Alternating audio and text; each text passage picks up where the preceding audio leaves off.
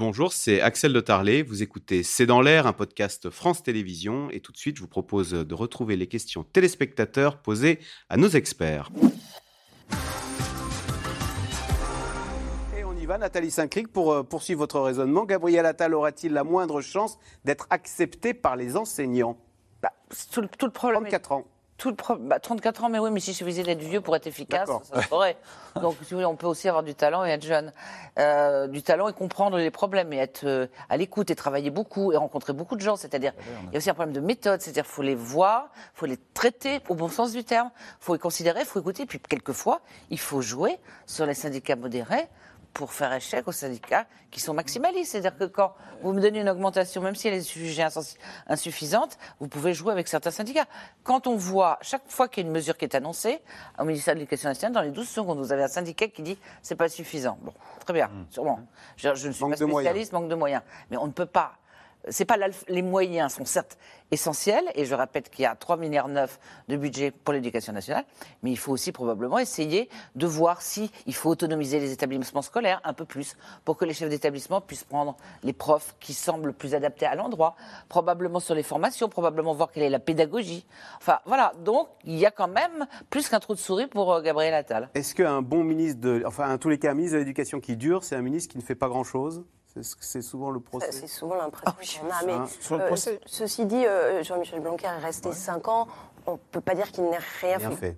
Donc euh, c'est le contre-exemple. Et il n'a pas co-géré avec les syndicats, Oui. comme d'autres ont Et pu. il y, a eu, il y a eu vraiment deux périodes vis-à-vis des syndicats et Jean-Michel Blanquer. D'abord, une période très positive, quand même une véritable lune de miel. Et il y a eu un véritable tournant qui n'a pas été très médiatisé. C'est l'affaire euh, de Créteil, où euh, un jeune élève avait menacé avec un faux revolver une enseignante. Et on a eu le sentiment que Jean-Michel Blanquer n'avait pas réagi fortement. Et puis il y a eu toute une série, la réforme du bac, qui fait que finalement, les relations étaient très envenimées. Quand je me penche sur les 20-30 dernières il n'y a pas eu beaucoup de ministres de l'éducation qui sont sortis euh, populaires de la rue euh, de Grenelle. Jack Lang, mais il arrivait après la période Claude Allègre, où ce dernier avait, si je puis dire, mis le feu euh, à l'éducation nationale. Je ne sais pas le jugement de valeur, mais c'est comme ça. Il y a eu des choses totalement Mais- positives et reprises par la Tout à fait. Mais c'est vrai qu'il y Vraiment, a la eu façon cette- de le une- dire était comme vous le dites. Nathalie, une méthode euh, trop brutale et il n'a pas euh, parlé aux enseignants. Alors que Gabriel Attal, on l'a vu, par exemple avec l'administration fiscale, est allé énormément sur le terrain Mmh. et sans doute il va, en tant que, en tant que professionnel, continuer cette méthode d'être le plus possible sur le terrain et pas seulement se contenter d'une visite dans une école le 3 ou 4 septembre, le jour de la rentrée. Alors, Karl Meus, question d'Alain dans le Val-de-Marne. Quelle parole bien choisie et rassurante pourrait employer Emmanuel Macron lorsqu'il s'adressera aux Français demain? Ça, c'est la question à 1000 euros. Ah, voilà. Merci de me la poser. Mais est-ce que l'exercice va être difficile? Est-ce qu'il est attendu en tournant? Comme je l'ai dit tout à l'heure, on ne l'a pas entendu depuis les émeutes. Oui, alors, dans la logique de ce que l'Élysée veut, c'est-à-dire euh, on reconduit Elisabeth Borne par un SMS, un petit communiqué, et on fait un remaniement à minima, je ne vois pas Emmanuel Macron euh, s'inviter aux 20h De demain 2, euh, ou faire une allocation solennelle. Ce serait un peu... euh, ce sera une intervention à minima. À vous entendre. Oui, ça serait la logique. Sachant qu'hier, il a dit euh, devant les députés, il faudra que d'ici la fin de l'été, je reprenne la parole. On sait qu'il aime bien fixer des rendez-vous comme ça. Nathalie Saint-Cric l'a dit, ça lui laisse du temps. Ça fait baisser la pression. On se dit, bon, bah voilà, on a encore deux, trois mois à attendre, euh, fin de l'été. Et il y a un moment, il va falloir quand même qu'il parle. Parce que, vous l'avez dit, il n'a pas tiré publiquement, officiellement, les leçons des émeutes.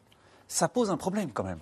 Euh, euh, je veux bien qu'on dise il faut prendre du temps, euh, mais euh, voilà, on le sait, on sait euh, tout ce qui s'est passé et on sait plus ou moins pourquoi ça s'est passé. Maintenant, les Français attendent du gouvernement qu'il en tire les leçons. Et donc, je ne sais pas si c'est des paroles rassurantes, mais en tout cas, il va falloir qu'il qu'il dise la leçon qu'il tire des émeutes et pour l'avenir, et surtout qu'il n'oublie pas un sujet.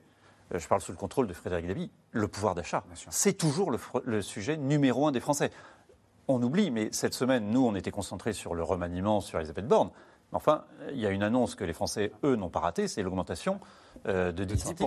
Qui est leur, 2% qui est leur premier sujet de conversation. Et ça, si ça continue à rentrer, si vous avez d'autres prix qui augmentent, euh, je vous dis, le, pou- le pouvoir d'achat sera le sujet de la rentrée. 160 euros de plus par an en moyenne par foyer. Euh, Nathalie Saint-Cric, que reproche-t-on à François Braun qui quitte le ministère de la Santé qui était un ancien médecin, donc. hein. Manifestement, manifestement, c'est d'être euh, euh, alors, il est de la profession. Donc, il connaissait les- la problématique, c'est un urgentiste. Donc, il avait le bon côté, si j'ose dire, dire bon sens de, de l'intérieur. C'est-à-dire, c'est pas quelqu'un qui, parachute, qui était parachuté de l'extérieur. Mais pour les deux chantiers prioritaires qui étaient annoncés comme tels par Emmanuel Macron pour son deuxième quinquennat, à savoir la santé et l'école, on lui reproche, Elisabeth Borne notamment, Emmanuel Macron un peu moins, de ne pas avoir euh, réussi à faire passer des messages dans l'opinion, à vendre la politique du gouvernement. Mais c'est pas entièrement faux et c'était un peu vrai avant. Si on reprend une chose très simple, c'est euh, les efforts qui ont été faits euh, sur les, frais de lunettes, les frais de dentiste, c'est-à-dire ce que le premier quinquennat d'Emmanuel Macron a essayé de faire. Si on considère que quand même, malgré le, le- le- le- le- le déplorable euh, situation des urgences, il y a quand même en France des situations où on soigne les gens, euh, c'est vrai que François Braun ne s'est pas beaucoup battu pour défendre, mais peut-être parce que c'est un urgentiste, c'est quelqu'un qui est là pour soigner des gens, qui n'a pas l'habitude euh, d'aller faire de la politique en disant je ne vous permets pas de me dire ça, regardez ce qu'on a fait, ça, ça, ça et ça. Chloé Morin, en politique, il ne s'agit pas de faire, il faut aussi faire savoir. Oui, oui, c'est essentiel. Et pour le coup, euh, euh, je pense que sur euh, la prise de parole d'Emmanuel Macron, par exemple, euh, son problème à lui, c'est qu'il fait savoir beaucoup de choses, mais que les gens considèrent qu'il n'y a pas des actes derrière. Et donc l'enjeu pour lui, ça va pas être seulement de parler là ou à la rentrée, ça va être aussi qu'il y ait une correspondance à peu près correcte entre les- ses paroles Et et les actes, actes. ouais.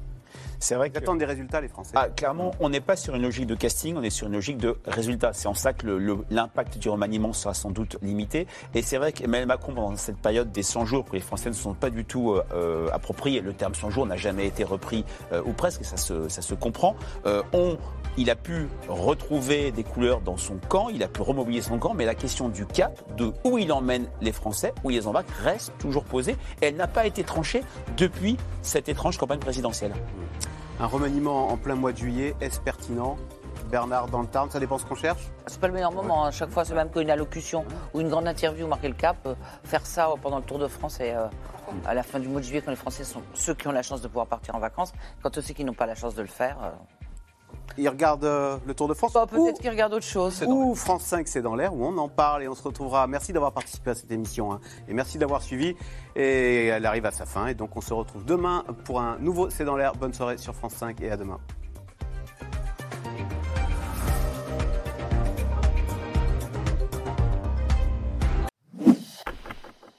Merci d'avoir écouté C'est dans l'air. Comme vous le savez, vous pouvez désormais écouter l'intégrale, mais aussi l'invité ou vos questions à nos experts. Tous ces podcasts sont disponibles gratuitement sur toutes les plateformes de streaming audio. Et pour le replay vidéo, c'est sur France.tv, bien évidemment. À bientôt.